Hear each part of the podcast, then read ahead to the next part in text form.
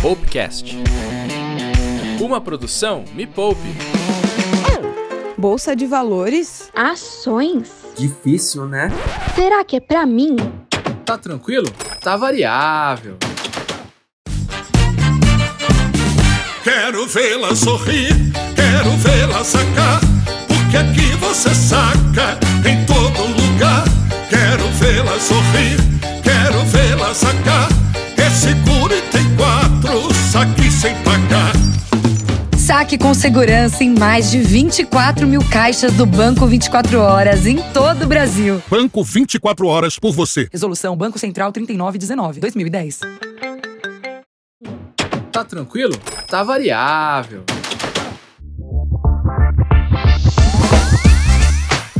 Fala galera, bem-vindas e bem-vindos a mais um Tá Tranquilo, Tá Variável, o podcast onde você aprende sobre renda variável de forma simples e sem economês, tá? Eu sou o professor Eduardo Mira, analista CNPI e especialista de renda variável aqui da Me Poupe. E no episódio de hoje você vai ouvir um papo super legal que eu tive numa live lá no meu YouTube, que é youtube.com barra professor Mira, com o Felipe Miranda, estrategista-chefe e fundador da Empíricos. A gente falou sobre cenário econômico para 2022, eleições, oportunidades na Bolsa de Valores e muito mais. Então, já aproveita e compartilha com todo mundo e bora lá ouvir esse papo porque tá incrível. Quais são as melhores ações para 2022? Como é que você vai ganhar dinheiro em 2022? Será que você vai ganhar dinheiro em 2022? Será que você vai ter oportunidades em 2022? Isso é o que a gente vai descobrir no vídeo de hoje. E eu tenho o prazer de receber um convidado super ilustre para ajudar você a desvendar esses mistérios da Bolsa para 2022. Seja muito bem-vindo, meu amigo Felipe Miranda, sócio fundador da Research, da Casa de Análise Empíricos. Muito obrigado, Felipe, por ter aceito o convite. O prazer é todo meu, professor Mira, todos que estão conosco aqui. É um prazer muito grande estar aqui. Admiro demais tudo que vocês fazem pelo investidor pessoa física no Brasil, pelo cidadão brasileiro por organizar suas finanças. O Me Poupe, esse grande fenômeno que representa hoje como uma, um fenômeno sociocultural muito bacana e para mim é uma honra e um privilégio estar aqui conversando com você e com, sua, com, a sua turma. Conta um pouquinho dessa trajetória da Empíricos até chegar aos momentos atuais, que tem o BTG aí como parceiro, até como é que chegou nisso? Porque o começo com certeza não foi fácil, né? Não, foi, foi uma irresponsabilidade. Olhando para trás, né? Que loucura que a gente começou. Porque foi exatamente isso. Havia uma grande, uma ideia muito forte de que não existia pesquisa voltada à, à, pessoa física no Brasil de investimentos, né? A gente sempre apostou muito nesse mercado e naquele momento ninguém ninguém uh, via isso com carinho, né, com diligência. E isso era pós-crise de 2008, quando nos Estados Unidos a gente via uh, todo, todas as mazelas da crise do subprime em 2008 ali com a quebra da Lehman e depois os filmes todos retratando, né? O que virou até piada, virou imagem, que você pode ver no Margin Call, você pode ver no a Grande Aposta, no próprio Lobo de Wall Street, os analistas de bancos zoando entre si as porcarias dos ativos e recomendando depois para os clientes o quanto aquilo supostamente era bom. Então, grande conflito de interesse da indústria bancária e financeira e não havia é, research independente propriamente dito, ou seja, pessoas que estavam focadas na pesquisa e venderiam essa pesquisa. E se você fornece algo de graça, é claro que ou você paga por um produto ou você mesmo é o produto, você não só está tá percebendo. Então, o, o, research dentro de um banco, ele tem o objetivo de fomentar outros negócios do banco, seja corretagem, seja um IPO, seja uma tomada de dívida pelo banco, porque ele em si é uma fonte de custo, não é uma fonte de receita. Então, o objetivo do research não é prover as melhores recomendações, não é que ele, ele nem quer fazer isso, ele quer fomentar Deus para o banco. E, obviamente, daí não vão surgir boas recomendações. E aí o que a gente observou foi assim, lá fora o research independente começa a liderar todos os rankings de investimento, isso não existe no Brasil, é, vamos trazer para o Brasil. Aí a gente começou, tinha essa ideia muito forte, mas não tinha um modelo de negócio, sabe, Miriam? Então foi uma, uma época muito difícil, porque a gente tinha um bom produto, Mas era um negócio absolutamente amador do ponto de vista empresarial e empreendedor, de empreendedorismo, porque a gente fornecia uh, esse relatório meio para um grupo de amigos, de e-mails que a gente colocava, esse grupo ia meio espalhando, e começou a, de repente, tomar alguma popularidade, aquilo sei lá como.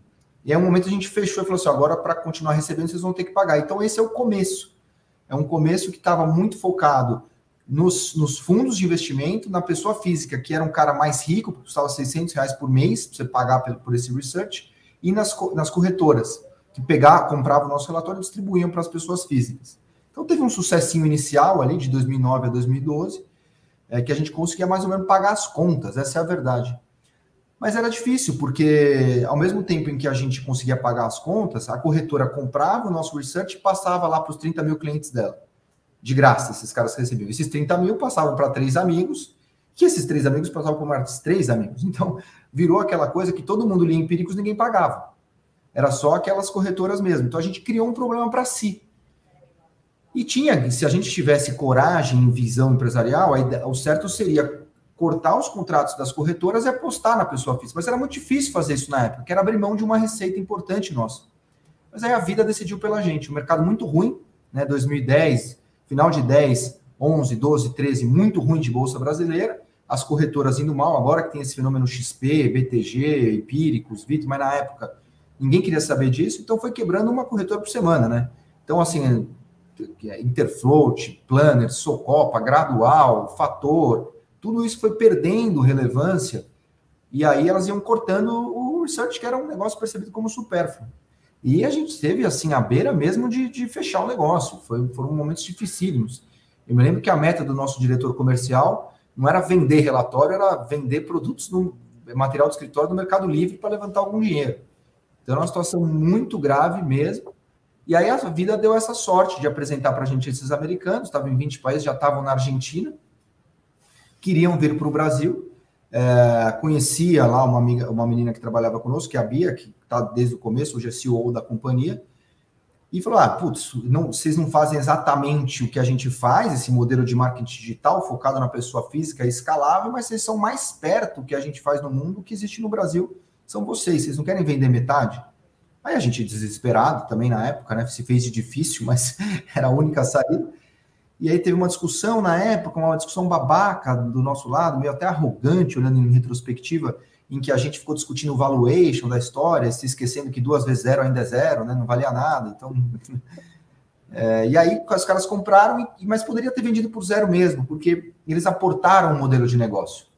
E isso foi muito relevante para a gente, que foi justamente essa ideia de prover um conteúdo gratuito de muita qualidade, altamente técnico, e a isso associar essas técnicas de marketing digital, que são o, copywriting, uh, e essa, essas propagandas que parecem chatas, mas objetivamente convertem muito, né, em termos de, de, de clientes. Então, é, essa trajetória, o negócio toma uma proporção que a gente não imaginava, a gente chega ali a 350 mil assinantes na época, em 2018, eu percebo, ah, eu tenho um research aqui do lado, as pessoas estão executando as minhas ideias, eu vejo que eu recomendo aqui as ações do Banco Pan, passa meia hora as ações do Banco Pan estão subindo, então as pessoas estão comprando, estão executando. Por que eu não coloco uma corretora nossa aqui do lado que vai executar com one click as nossas indicações? E aí dessa, disso surge a ideia da Vitro, que seria mais ou menos a corretora da Empíricos.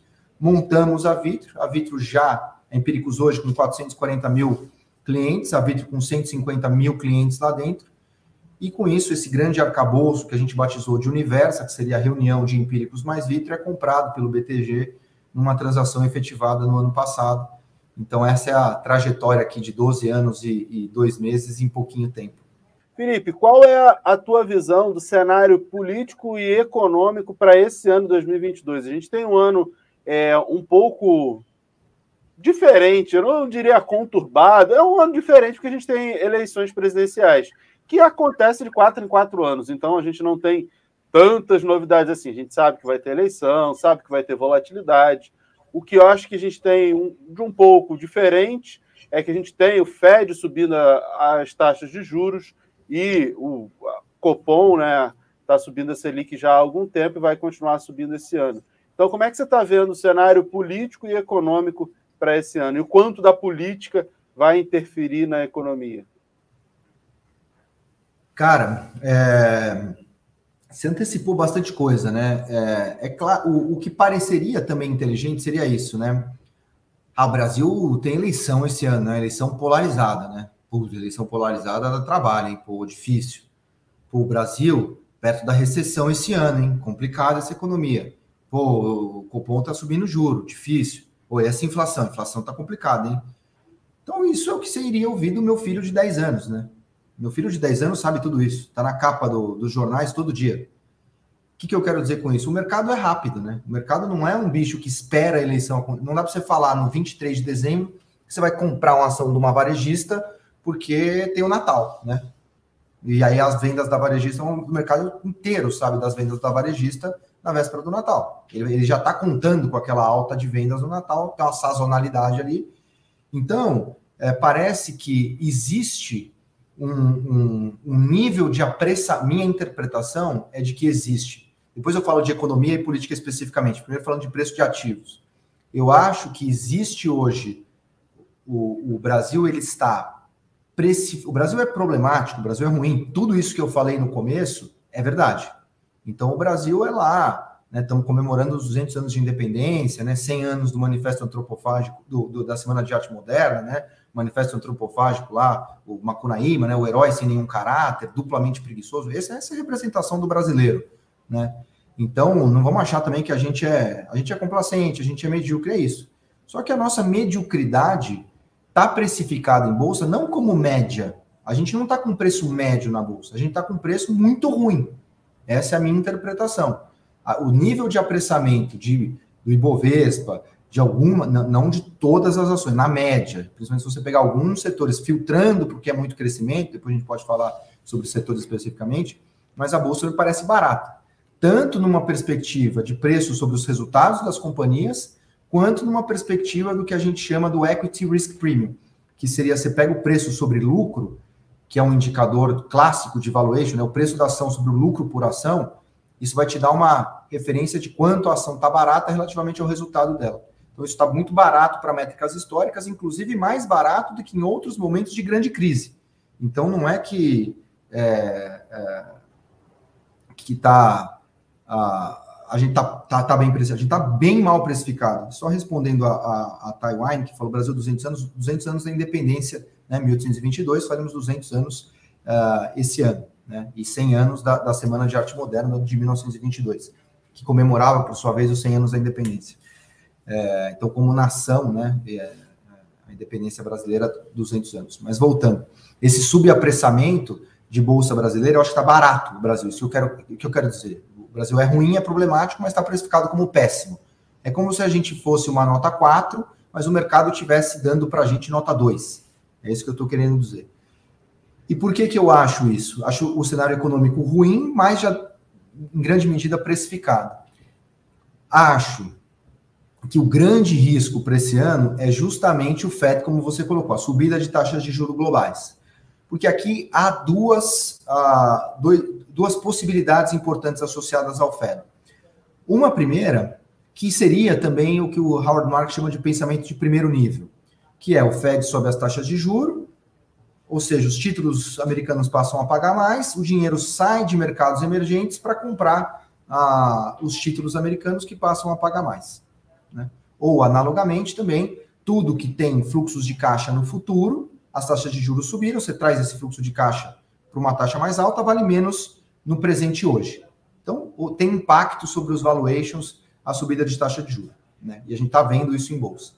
Agora, em, em, tem uma outra possibilidade, que é o que a gente está vendo agora, a Bolsa Brasileira, nesse começo do ano, claro, é muito pouco tempo, né? A Bolsa Brasileira, medida pelo Ibovespa, é um dos principais destaques de alta globais, mesmo com a Bolsa Americana caindo. Porque o que está acontecendo? Né? Havia um excesso de capital nessa US Tech, que a gente chama nessas ações de tecnologia americanas, e no mundo cripto, e se um marciano chegasse aqui no, na Terra e olhasse para o desempenho dos mercados uh, entre emergentes e desenvolvidos, o que você observou por 10 anos foi Bolsa Americana só sobe, cripto só sobe, mercado emergente só cai, em especial o Brasil só cai. O que, que deve acontecer amanhã? Deve ser a mesma coisa. Então vamos comprar Bolsa Americana, vamos comprar Bitcoin e vamos vender tudo que é mercado emergente. Nessa, o mercado de capitais da Colômbia recuou 80%. De repente vem o Fed e sobe taxa de juros e vai lá na bolha de US Tech e cripto e faz puff, a Nasdaq cai, se você metade da Nasdaq já cai 60%. E aqui o peso das big, big, cap, é, big techs impede que você veja o tamanho da queda da, da, das ações de tecnologia americanas, porque as grandonas caíram menos, Nasdaq cai também, mas não cai. Se você pegar, filtrar pelos grandes nomes da Nasdaq, é um derretimento uh, muito parecido, inclusive, com o que aconteceu na bolha.com nos anos 2000. Quando você estoura a bolha tech, o dinheiro, aquela Colômbia que recuou 80%, o cara começa a olhar do lado e fala assim: peraí, a Colômbia não era tão ruim assim quanto dá para comprar uma Colômbia aqui. E o que está acontecendo agora é isso: o dinheiro volta a refluir para mercados emergentes nesse momento, que estavam, não porque são grande coisa também, é só porque estavam muito subalocados. Havia um excesso de capital na, em, em, bolsa americana, principalmente nas techs e nas criptos, e isso aqui está voltando para o mercado emergente, restabelecendo um certo equilíbrio estrutural de longo prazo. E aí, quando você olha para o mercado emergente, eu vi banco de investimento essa semana com o seguinte título: é, Brasil is the only game in town. Então, nesse sentido, assim, olha, o Brasil é o único jogo da cidade, porque o Brasil tem tamanho e liquidez comparáveis somente a você olha, tá, o Brasil é par de China nessa história. Puta, mas China é um bicho complicado, ninguém entende nada de China e a, você acorda com uma canetada lá do governo. Então, China tá fora. A Índia tá cara. A Rússia, literalmente em guerra. A África do Sul não se vacinou. O México tem um governo também de esquerda problemático. Cara, o Brasil vira o destino clássico desse capital. Então a bolsa sobe, subia 6 até ontem, está subindo mais 1,30 agora.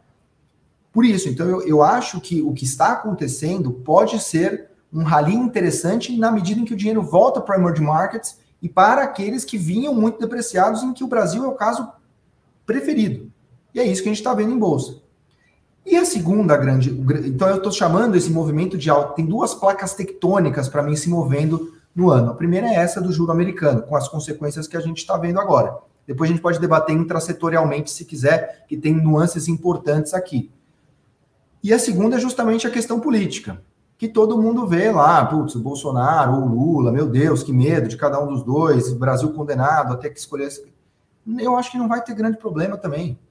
Porque o Bolsonaro é a continuidade, a Bolsa andou bem com o Bolsonaro, depois veio a pandemia, deu uma rateada. Então, o Bolsonaro, do ponto de vista, estou falando aqui, não estou falando Felipe Cidadão, estou falando como, uh, como brasileiro, pensando no país, desenvolvimento, questões éticas e morais, não é essa a discussão. Estou falando objetivamente para mercado, sem paixões aqui, pragmatismo. Eu acho que, que vale a gente explicar. Eu sempre falo isso.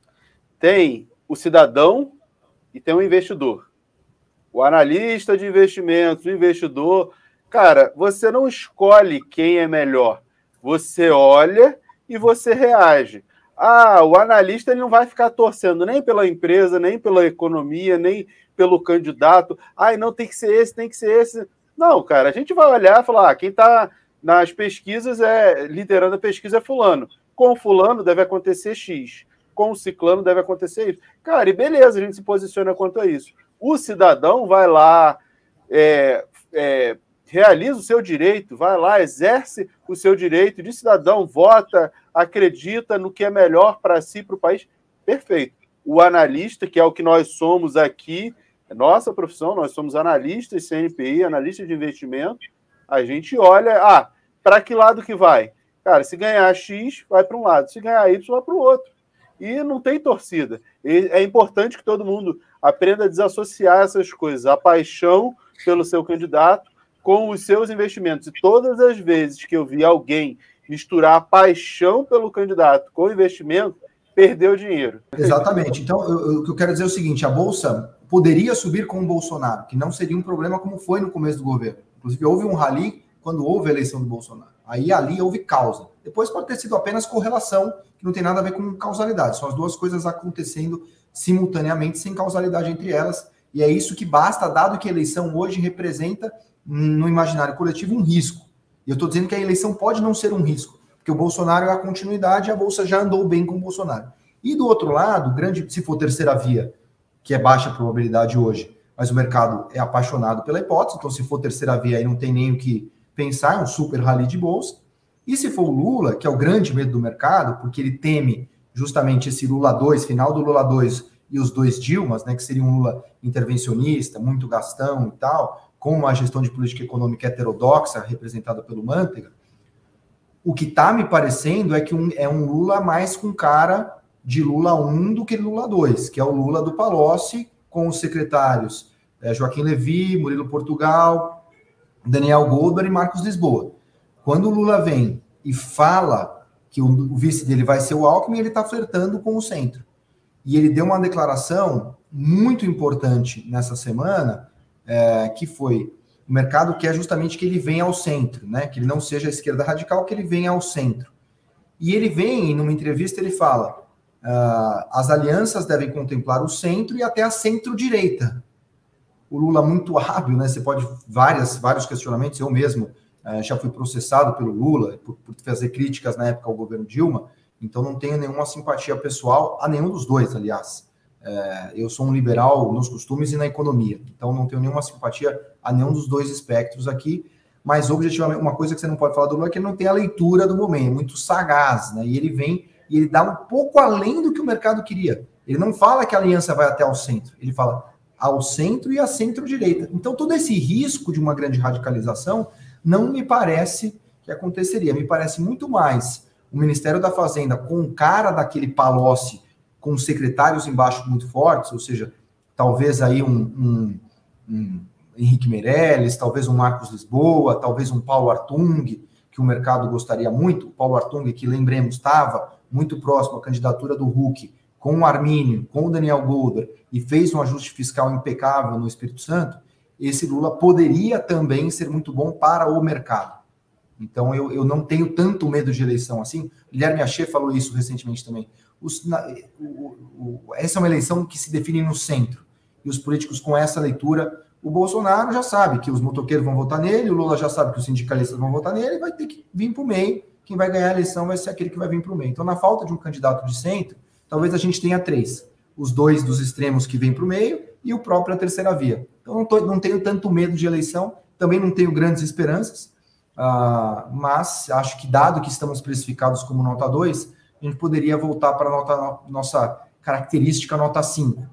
E de 2 por 5 é duas vezes e meio capital, tá bom demais. É, eu, eu vejo duas maneiras. Concordo com tudo que você falou, de forma sempre muito inteligente, né? Muito embasado. É, primeiro que a bolsa caiu muito, né? E aí, Exato. quando você cai muito, Cara, qualquer cenário, tipo, ah, o Lula vai ganhar. Fala, puta, cara, pior do que tá, vai ser difícil ficar, porque já tá muito ruim. Exatamente. O preço das ações, né? O preço, Isso. falando especificamente preço. O preço das ações caiu tanto. Ah, o Lula é o medo do mercado. Pô, mas você já precificou o caos, o fim do mundo, então, tipo, não vai. Ah, o que pode acontecer é, é vir ao centro. Foi o que você falou. Eu vi um, um áudio do André Esteves acho que vazou em tudo quanto foi grupo de WhatsApp, de internet, é, o Esteves falando, acho que para institucionais, não sei, eu sei que conhece ele melhor do que eu, é, e, e achei bem interessante tudo que ele pontuou, e foi mais ou menos isso. Só vai ganhar a eleição quem se aproximar mais do centro, porque os seus votos nos extremos não são suficientes para você se eleger. Ah, o extremo da direita, o extremo da esquerda vai dar 20% cara, 20% você não se elege, nem em primeiro nem em segundo turno. Você vai precisar ir para o centro. E ir para o centro é ter um discurso é, nem mais alinhado com o mercado, mas é um discurso menos aguerrido e mais paz e amor.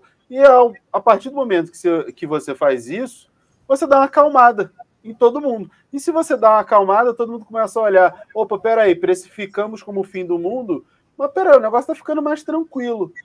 Então, o Brasil acho que está barato, e se o político não for ao centro, vai ficar muito difícil para ele. E o Lula tem, assim, ele é malandro, né? Ele sabe falar. Uma coisa que o Lula sabe fazer, uma das várias coisas que ele sabe fazer, é falar para o povo, para o público, o que se quer ouvir. Se ele vai fazer isso, eu não sei. Mas ele gosta de dar declarações que o mercado gosta de ouvir, que a população gosta de ouvir, porque ele sabe que é assim que ele ganha a eleição, né? É falando que, que quer ouvir, não o contrário, né? Não, ah, vou brigar com todo mundo. Não, ele fala o que quer ouvir, e aí depois que ele ganhar, ele faz o que ele quiser. Ele sabe disso.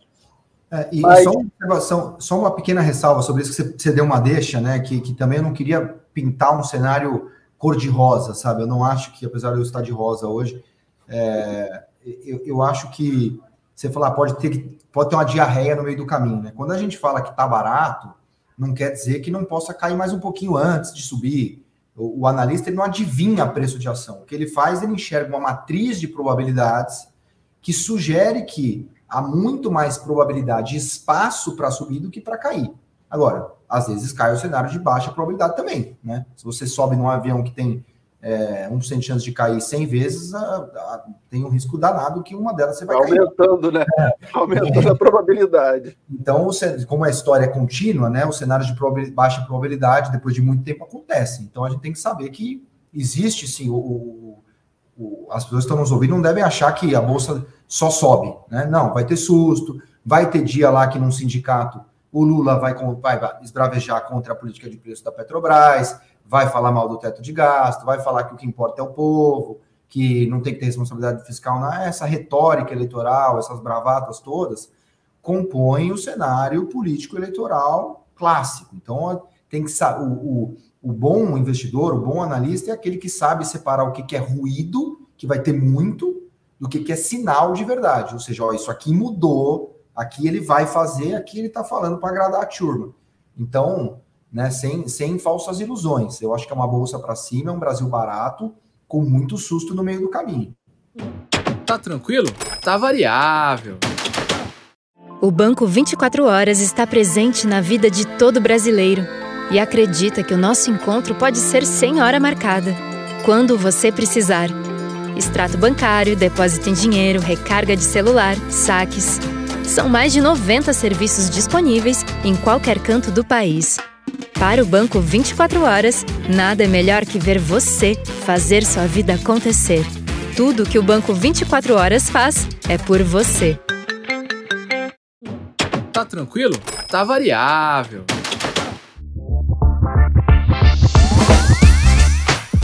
E, Felipe, falando especificamente de setores, quais os setores mais te agradam? E eu acho que é, que é importante separar, porque todo mundo pergunta: ah, o setor qual o setor que deve andar bem e qual que deve andar mal, porque assim, um setor que anda mal, ele pode ser oportunidade para você continuar comprando para quando ele voltar a subir. E quem só pensa que, ah, não, eu quero comprar uma coisa que vai subir agora, aí um setor que vai, setores que vão andar bem, quais setores que você acredita que vão andar bem e outros que não devem andar bem, dar oportunidade para o investidor. Cara, e aí eu... a gente fala de ações especificamente.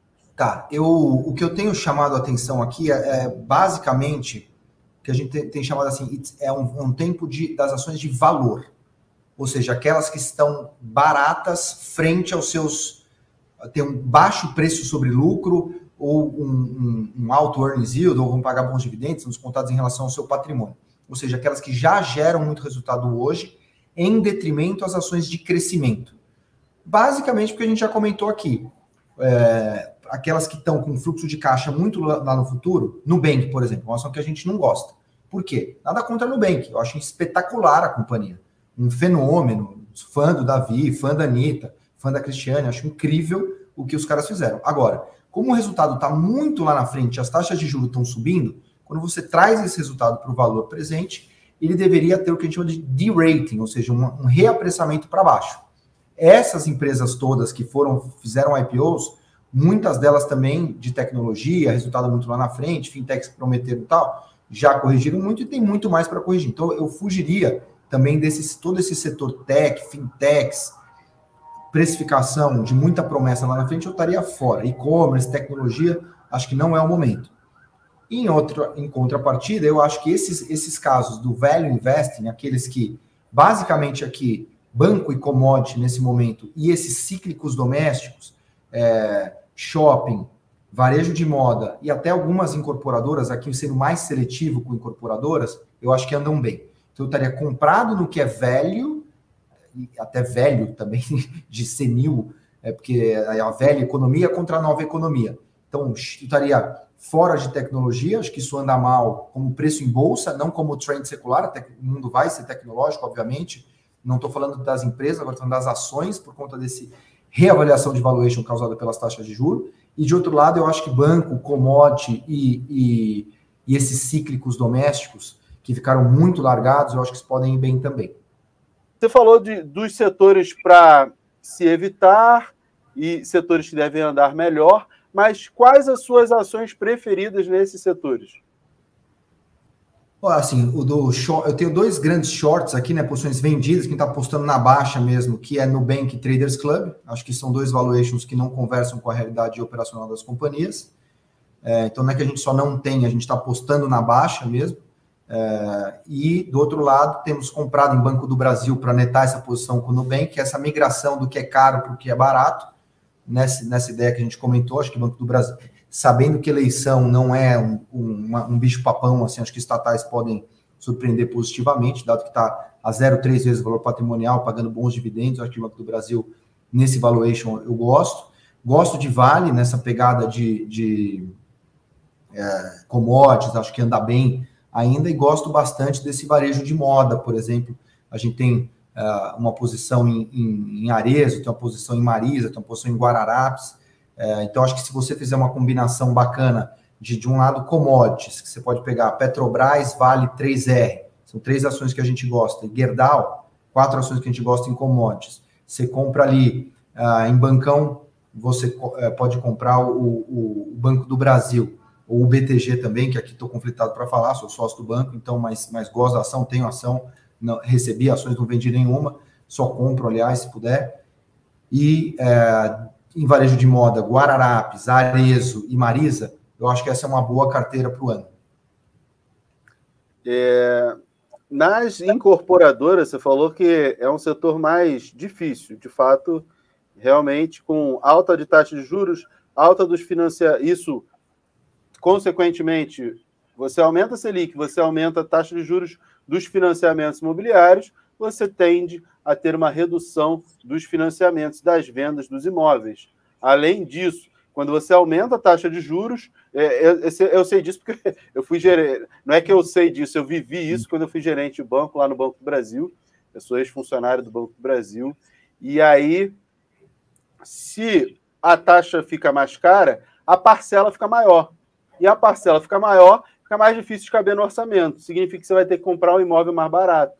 E aí, quando as incorporadoras fazem os cálculos, falam, putz, vou conseguir vender o imóvel X, ah, faço um 3 quartos e aí vou conseguir vender por X. Ou você vende esse 3 quartos mais barato, ou tipo, vai ficar ruim. Ah, no final das contas, com a realidade atual, você deveria ter construído um prédio de apartamento de dois quartos, não de três, que era mais fácil para vender, e dar essa é, complexidade nas contas toda vez que sobe a taxa Selic, é normal, né? E, e a mais importante é, o Howard Marks fala sobre os ciclos né, de mercado, e acho que é muito importante a gente entender os ciclos.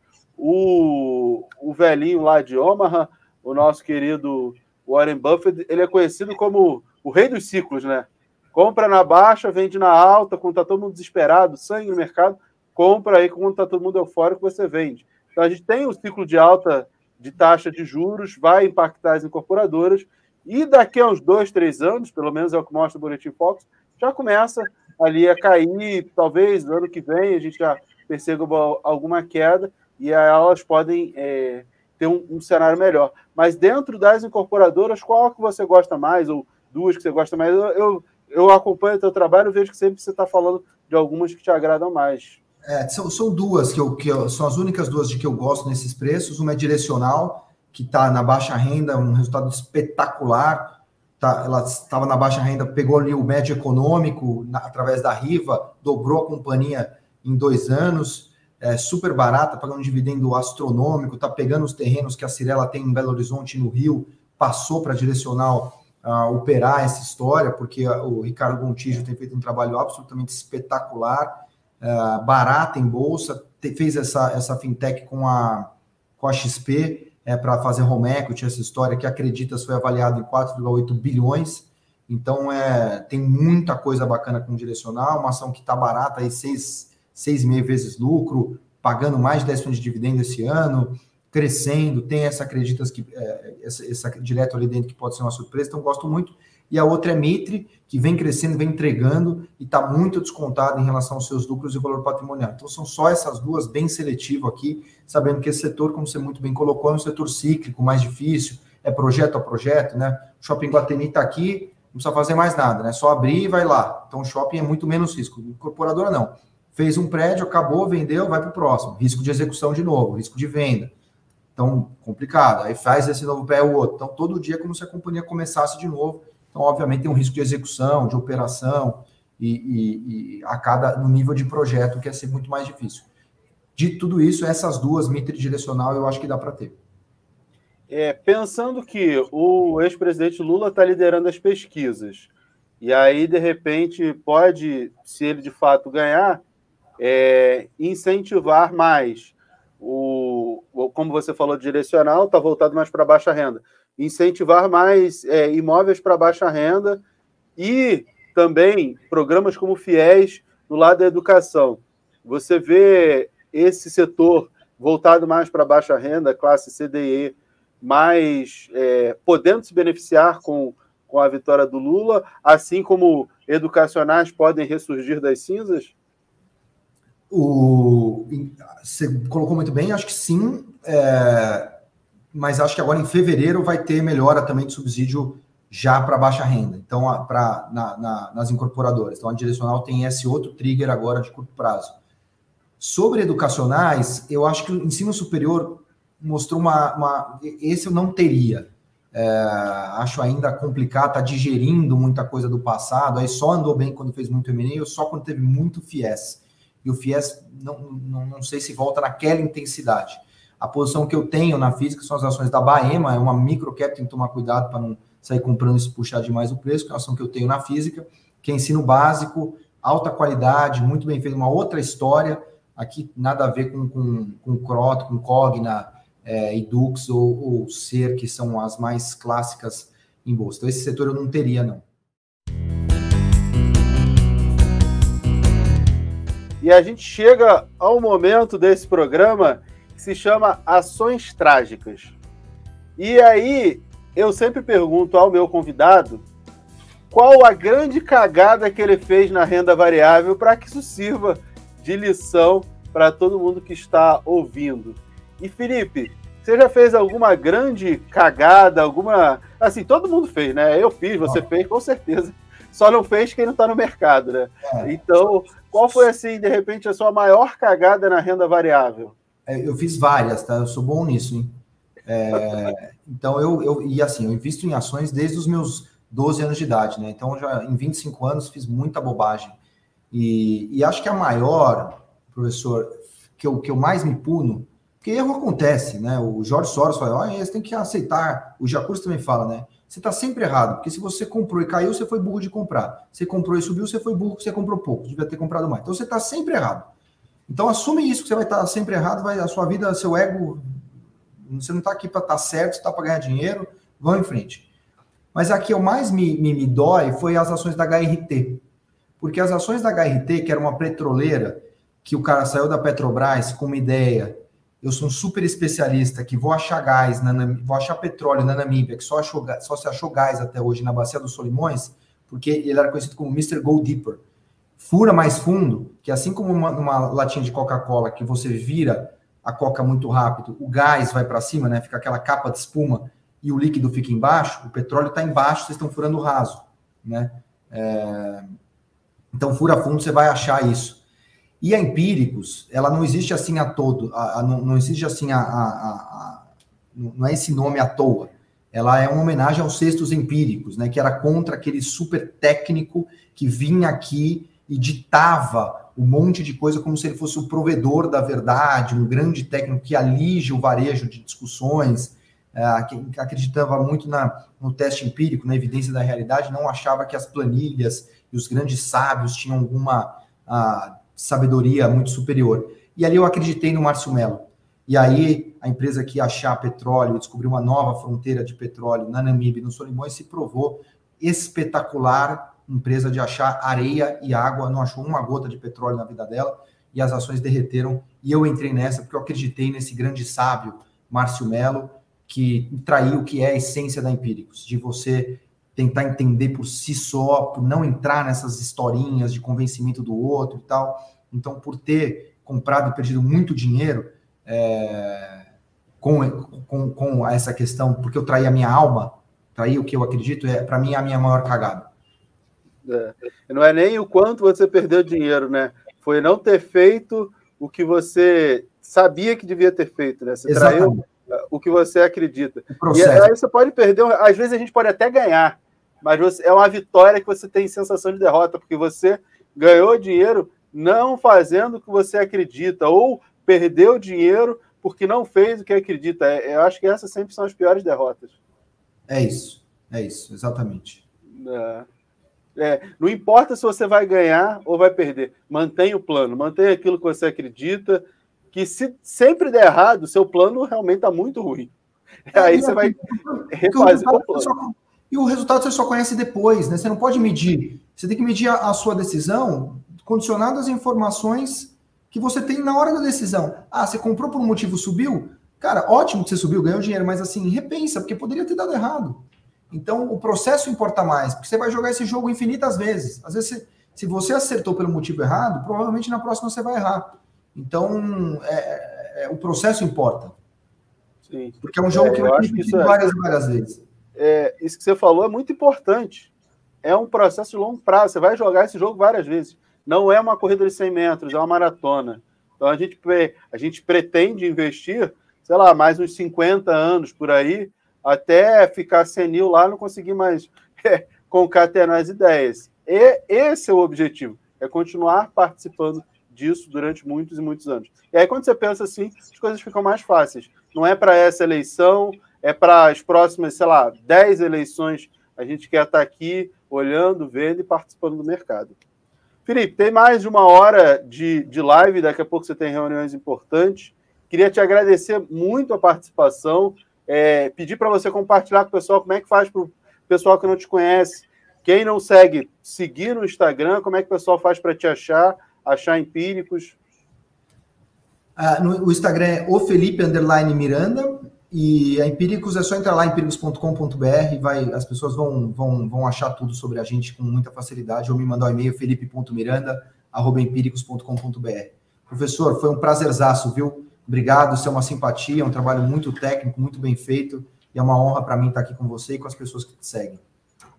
Ah, obrigado a você por toda essa educação, esse gentleman que, que fala muito bem pelo mercado e de, de uma maneira geral, eu queria te fazer uma última pergunta, técnica, extremamente técnica. Cabe? Bem técnica. Vai ter que fazer muita conta. Manda. Palmeiras tem Mundial? Pô, agora tem copinha, mas Mundial não tem ainda, hein? não, não tem. É uma brincadeira com o Felipe, que é corintiano. Eu sou carioca, então é, eu me divirto com palmeirenses, corintianos, com todo mundo. É, Felipe, muitíssimo obrigado pela, pelo papo, foi é, extremamente enriquecedor para a minha audiência. Todo mundo é, gosta bastante, acho que é uma visão bem técnica e sem, sem clubismo, né? É, é a visão de investimento sem clubismo, acho que isso é o mais importante. Meu amigo, muito obrigado. Se precisar de mim, pode sempre contar comigo. Tá? Grande abraço. Tchau, tchau. Prazerzaço. Até mais, pessoal. Um abração. Bem, eu vou ficando por aqui e se você curtiu esse episódio, compartilha com todo mundo que precisa saber quais as boas oportunidades do mercado em 2022. A gente se encontra no próximo episódio ou a qualquer momento nas minhas redes sociais. E claro, os links estão aqui embaixo na descrição. E lembre-se de clicar em seguir o podcast. Assim você sempre fica sabendo quando tem episódio novo por aqui. Muito obrigado pela sua companhia e até o próximo podcast. Tchau, tchau. Tá tranquilo? Tá variável.